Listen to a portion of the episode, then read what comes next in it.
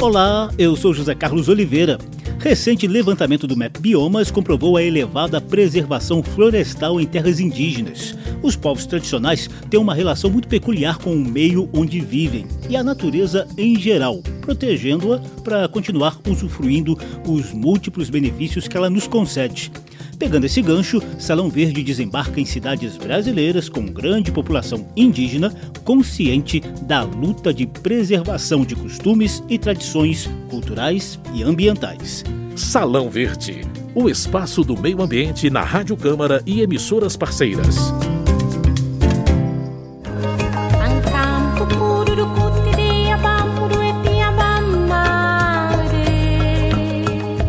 Programa de hoje, vamos conversar com o coordenador da equipe de mapeamento de mineração do MAP Biomas, César Diniz, que vai detalhar o papel das terras indígenas na proteção das florestas, estudo que acaba de ser divulgado pelo MAP Biomas. Outro convidado é o vereador Ivan Suzaure Xerente, da cidade de Tocantinha, que tem quase metade da população composta por indígenas. Ele é um dos autores da lei municipal que garantiu o Akiwe Xerente como língua co-oficial da cidade, ao lado do português. Pelo menos outras nove cidades brasileiras têm leis semelhantes. Aqui na Câmara dos Deputados, vamos conversar com o deputado Dagoberto e a deputada Joênia Wapichana. Ele é autor e ela relatora da proposta de cooficialização das línguas dos povos tradicionais nas cidades com grande população indígena. É uma maneira de preservar a cultura e os costumes diretamente ligados à proteção ambiental. Salão Verde. Bomedipi,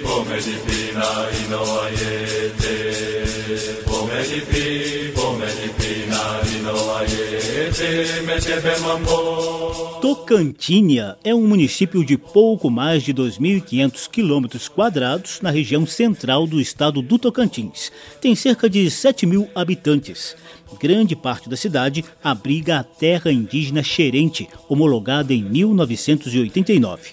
Cerca da metade dos moradores de Tocantinha é xerente. E, obviamente, os costumes desse povo tradicional estão integrados ao cotidiano, inclusive quanto à preservação do cerrado, em um estado que assiste à expansão da agropecuária. Em 2012, surgiu uma lei municipal que tornou o Akiwe xerente língua co-oficial em Tocantinha. O vereador Ivan Suzaure Xerente foi um dos autores dessa proposta. Dois vereadores indígenas, eu o Ivan e o Alexandre Xerente, tivemos que entrar com um projeto de lei. E todos os vereadores acharam muito importante. Por que, que nós fizemos esse, a língua oficial indígena? Devido a que muitos nossos crianças muitos indígenas no cartório, registrado, e a gente vê a dificuldade de não indígena de botar o nome certinho do nome tradicional cultura nossa, né? Então é por isso que a gente entrou com o projeto de lei dentro do município de Tocantins e foi aprovado e hoje ela é oficial língua indígena xerente. Ivan Xerente relembra que foi preciso vencer algumas resistências. Algumas pessoas se assustaram porque que foi registrado o projeto. Que vantagem? A gente tinha que fazer explicação de vida que, como eu falei, nós, muitas pessoas, muitos estudantes indígenas, faz seu estudo dentro do município de Tocantinha e é preciso ter um, uma professora indígena e aprender como tanto em português e língua oficial indígena. Então a preocupação nossa foi por causa desse bem aí. Eu vivi em plena harmonia com a natureza, mas num triste dia o cara o invasor no meu solo sagrado pisou. Desbotando verde das florestas, garimpando o leito desses rios. Já são cinco séculos de exploração, mas a resistência ainda pulsa no meu coração. Levantamento do site Colabora mostra que outros nove municípios com grande população indígena têm leis semelhantes. Entre eles está São Gabriel da Cachoeira, no Amazonas, onde o tucano, Yanomami, Baniwa e Nhangatu são línguas cooficiais ao lado do português. A cidade amazonense foi a pioneira nesse quesito. A lista de municípios ainda inclui São Félix, no Pará, além de Bonfim e Cantá, em Roraima, que cooficializaram as línguas Macuxi e Uapixana. Tacuru, lá no Mato Grosso, onde se fala o Guarani. Barra do Corda, no Maranhão, que reconheceu as línguas Guajajara e Tenerrara. Santo Antônio do Içá, no Amazonas, de fala ticuna. Miranda, no Mato Grosso do Sul, que cooficializou a língua terena. E Monsenhor Tabosa, no Ceará, onde o tupi e engatu também é língua cooficial. Para facilitar esse processo, a Câmara dos Deputados analisa a proposta que automaticamente torna cooficiais as línguas indígenas nos municípios onde houver comunidades de etnias correspondentes.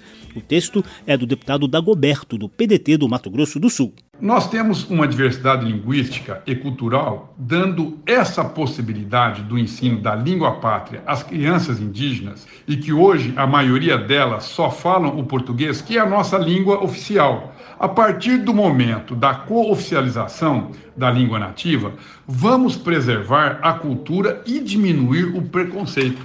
E ainda, uma integração dessas crianças com os adultos que geralmente preferem falar a língua indígena materna. Essa possibilidade que nós estamos criando é para manter essa cultura, é que as, as crianças aprendam, porque cada dia mais eles estão distanciando da sua língua, da sua cultura. Então, se tornando co-oficial, cria a obrigação desses municípios poderem aplicar a língua nessas aldeias. O meu estado, o MS, é o segundo estado com maior população indígena do país. E lá nós temos, na fronteira com o Paraguai e com a Bolívia, predomina o Guarani, mas ao centro do estado o que predomina é a língua terena. Mas nós temos outras línguas também e que devem ser preservadas coordenadora da Frente Parlamentar em Defesa dos Direitos dos Povos Indígenas, a deputada Joênia Wapichana, da Rede de Roraima, é totalmente favorável a essa proposta. Segundo ela, trata-se do reconhecimento à diversidade linguística do país e do reforço da proteção da cultura e dos costumes indígenas. Joênia revela como o meio ambiente também se beneficia de iniciativas como essa. Os povos indígenas têm uma relação especial com a terra, com a natureza, o meio onde se vive, da onde se tem toda uma geração que vive em coletividade, daí depende de terem áreas bem preservadas, de tirarem a sua sustentabilidade, de manter sua espiritualidade, manter a cultura, por isso que essa relação é uma relação de respeito com quem cuida da mãe, com quem cuida do seu meio, com que vai ter as suas futuras gerações também a garantia que a sua cultura, essa espiritualidade e essa relação sejam preservadas. A deputada Joênia Wapchana relembra algumas das agressões ao meio ambiente e reforça que os costumes conservacionistas dos indígenas trazem benefícios para a população em geral, sobretudo em tempos de mudanças climáticas. É por isso que muitas vezes os povos indígenas têm feito preocupações com o avanço do desmatamento, é, das contaminação das águas, da luta contra o garimpo ilegal, porque essas atividades causam também problema na vida dos povos indígenas e ameaçam constantemente essa relação, mas também a própria existência dos povos indígenas. É preciso é, lembrar que essa forma que os povos indígenas vivem, eles também acabam que beneficiam os não indígenas, digamos assim, no sentido de boas práticas, de uma boa qualidade do meio ambiente, para ter ar saudável, para ter uma água limpa, para manter a floresta em pé, que contribui também para combater os efeitos das mudanças climáticas que hoje o mundo passa. Salão Verde, o meio ambiente nos podcasts e nas ondas do rádio. Salão Verde também conversou com César Diniz, da equipe do MAP Biomas, que elaborou o estudo sobre o papel das terras indígenas na proteção das florestas. Você confere o bate-papo e os detalhes do estudo a partir de agora. Geológicas. Novidades e curiosidades sobre a dinâmica do planeta e da natureza. Geológicas.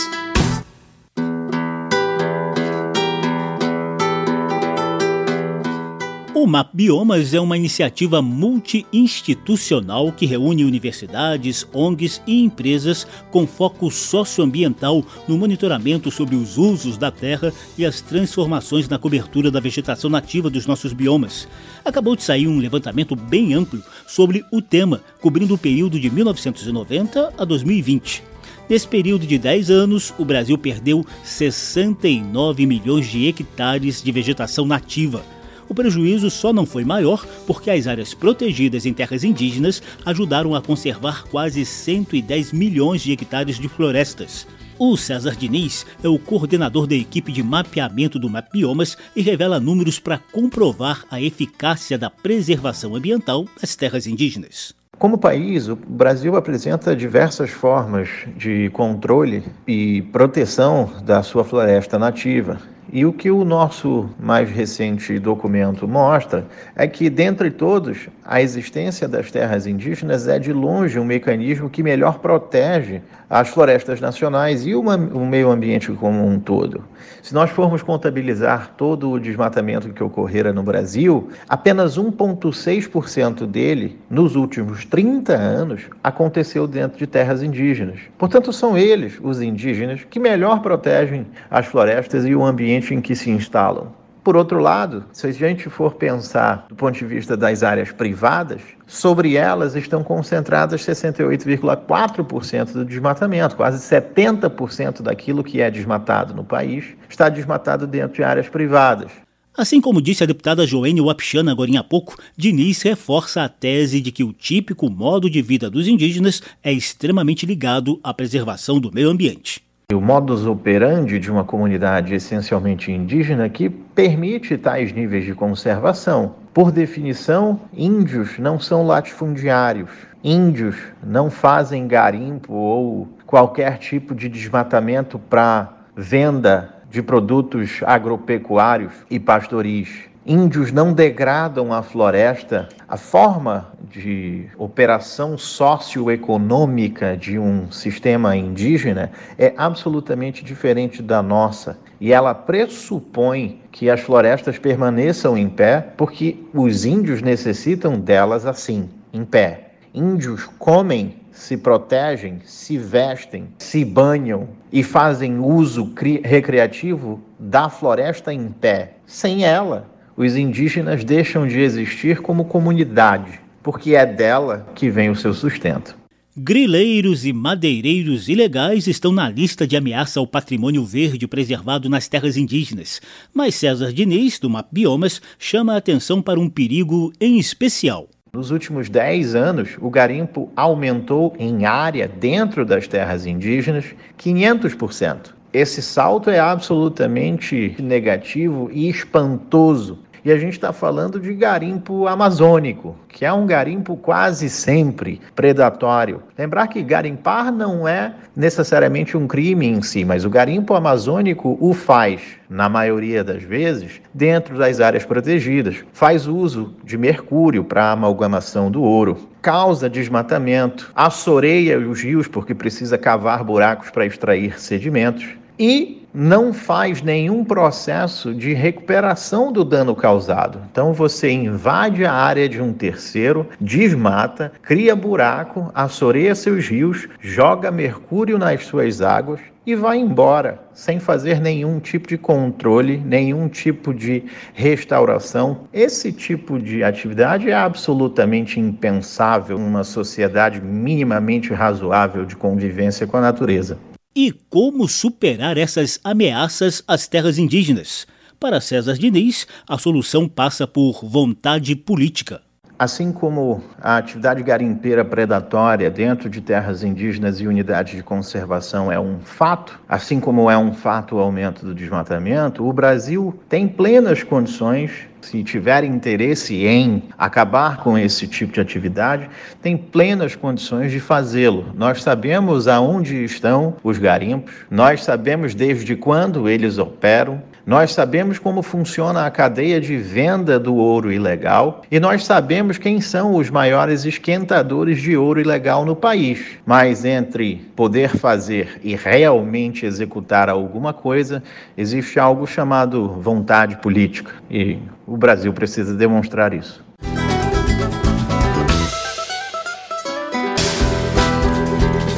Quem quiser conhecer mais detalhes do estudo O papel das terras indígenas na proteção das florestas, basta visitar o site do Mapbiomas. É bem fácil de decorar: mapbiomas.org. Repetindo, mapbiomas.org. Geológicas. Novidades e curiosidades sobre a dinâmica do planeta e da natureza. Geológicas.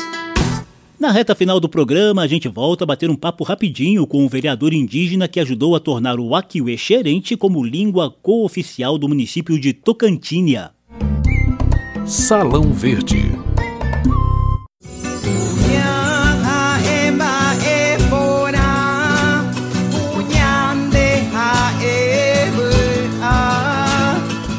Ivan Suzaure Xerente está no terceiro mandato como vereador de Tocantinha, na região central do Tocantins. Ele já foi presidente da Câmara Municipal. Sua lei, que tornou o Akiwe Xerente como língua cooficial da cidade, tem efeitos culturais e ambientais, como o próprio vereador avalia da cultura xerente, ela também abrange o meio ambiente, porque, na verdade, o indígena é difícil fazer muito desmatamento, destruição da natureza, devido que tem todos os seus limites.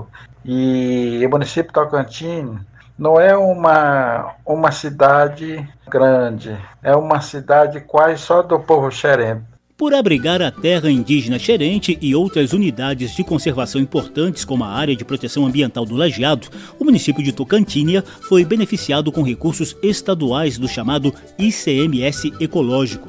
Trata-se de um benefício tributário a partir de atributos ambientais. Só em 2015, o município recebeu quase 3 milhões de reais por meio do ICMS ecológico.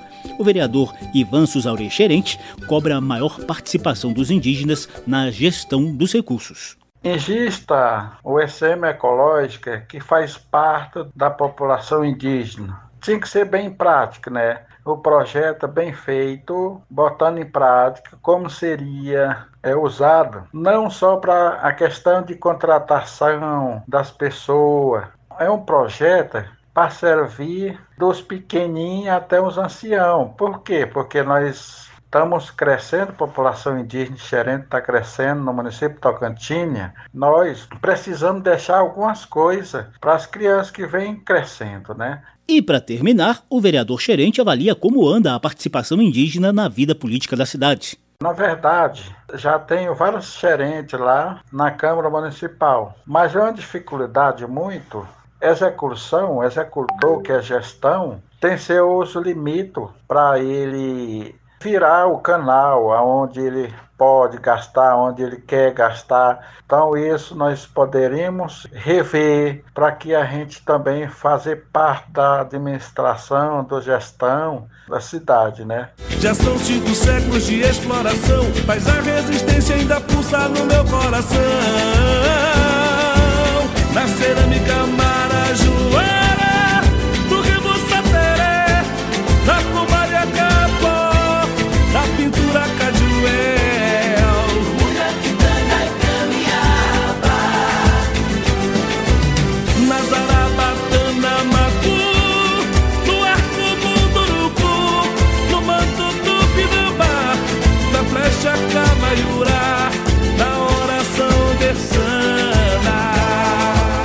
Salão Verde mostrou a importância da proteção da cultura e dos costumes indígenas para a preservação do meio ambiente em geral. Trouxemos a experiência da cidade de Tocantinha e o estudo do Mapiomas sobre o papel das terras indígenas na proteção das florestas. O programa teve produção de Lucélia Cristina, edição e apresentação de José Carlos Oliveira. Se você quiser ouvir de novo essa e as edições anteriores, basta visitar a página da Rádio Câmara na internet e procurar por Salão Verde. O programa também está disponível em podcast. Obrigadíssimo pela atenção. Tchau.